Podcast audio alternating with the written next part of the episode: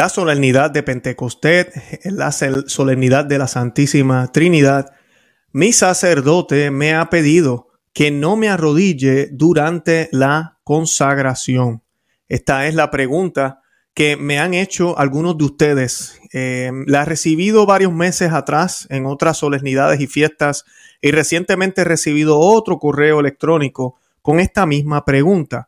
Así que parece ser que hay sacerdotes católicos dejándole saber a la feligresía que si es una solemnidad como Pentecostés y la Santísima Trinidad, no tienen que arrodillarse en el momento de la consagración durante la Santa Misa. ¿Es esto correcto? Hoy les voy a estar contestando.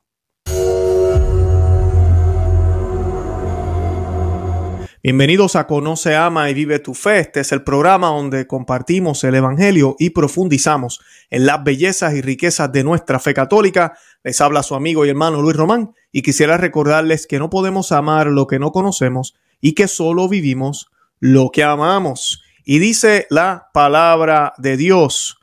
Eh, por eso Dios lo engrandeció y le dio el nombre que está sobre todo nombre, para que al nombre de Jesús se doble todas rodillas en los cielos y en la tierra y entre los muertos, y toda lengua proclame que Cristo Jesús es el Señor para gloria de Dios Padre.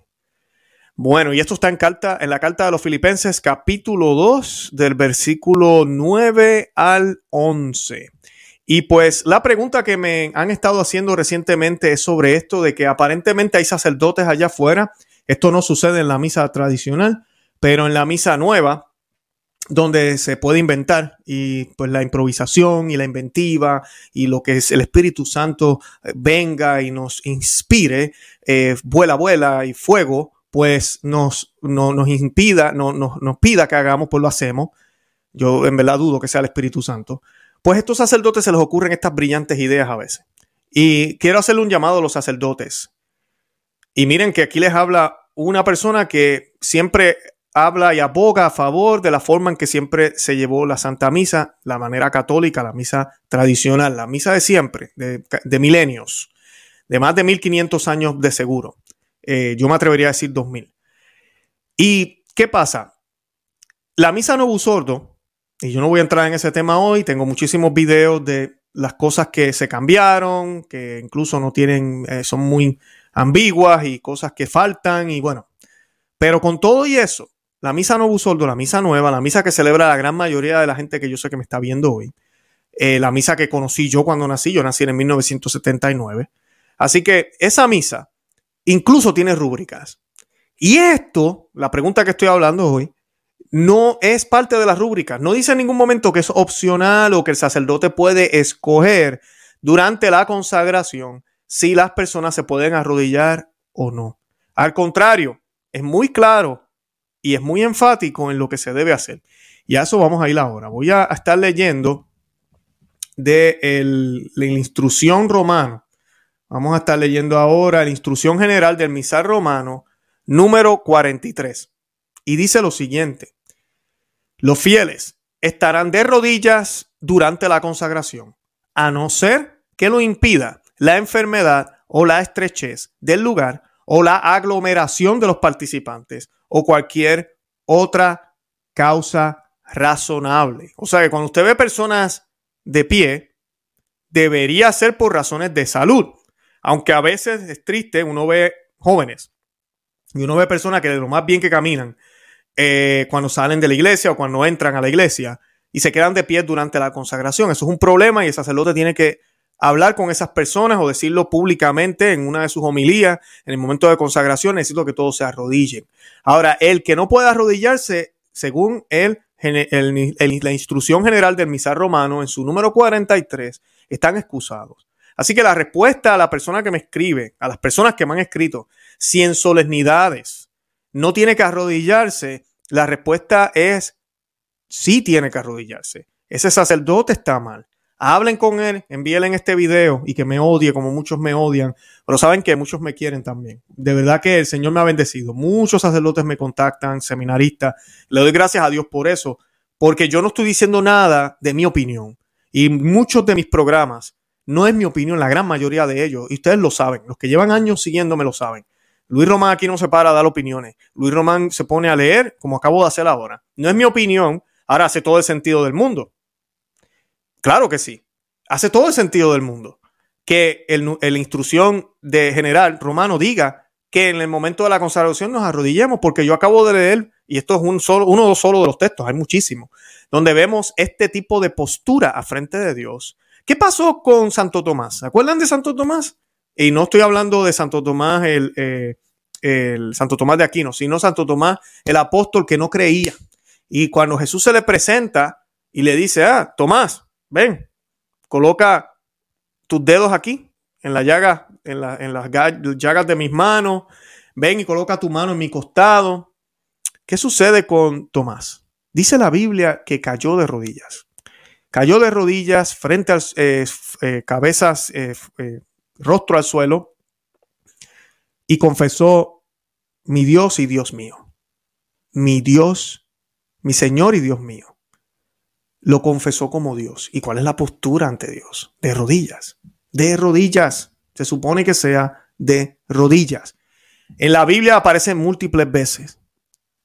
En, en 59 veces en la Biblia se encuentra fácil esa, ese tipo de lenguaje, de, de palabra y 24 de ellas en el Apocalipsis, en la liturgia celeste, que vemos que está muy descrita, la Santa Misa eh, está muy descrita en, en el Apocalipsis. El libro de Apocalipsis, les recomiendo un libro que se llama La Cena del Cordero, de Scott Hahn.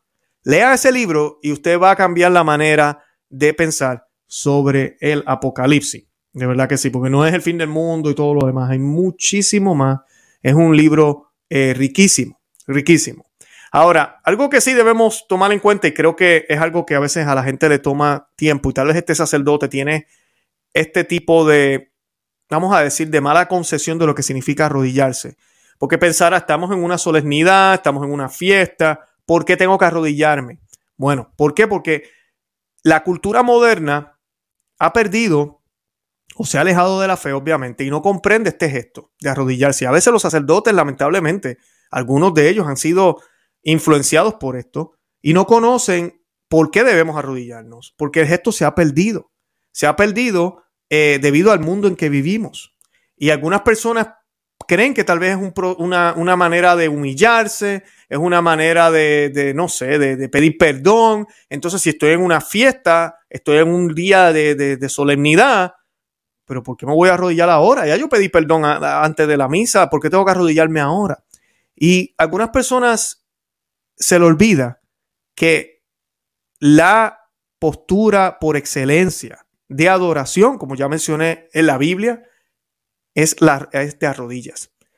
Ya yo mencioné dos textos en, en la Biblia, el encuentro de Santo Tomás con Jesús resucitado y la carta a los filipenses, capítulo 2, versículos del 10 en adelante.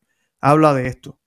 Ahora, cuando la gente no se puede arrodillar, porque el problema es la idea de arrodillarse es una, actitud de adoración, es una actitud de, incluso de alabanza. Yo me arrodillo, Dios se engrandece, yo me hago menos, Él se hace más. Y así que se ve. Así es que se ve cuando vemos a todo el mundo, todos los que están presentes en la Santa Misa arrodillados, y el sacerdote elevando el cuerpo del Señor o diciendo las palabras en el momento en que ya tiene que decir las palabras, todos de rodillas. Es hermoso. Es hermoso que todas rodillas y lo que sucede en ese momento es exactamente eso.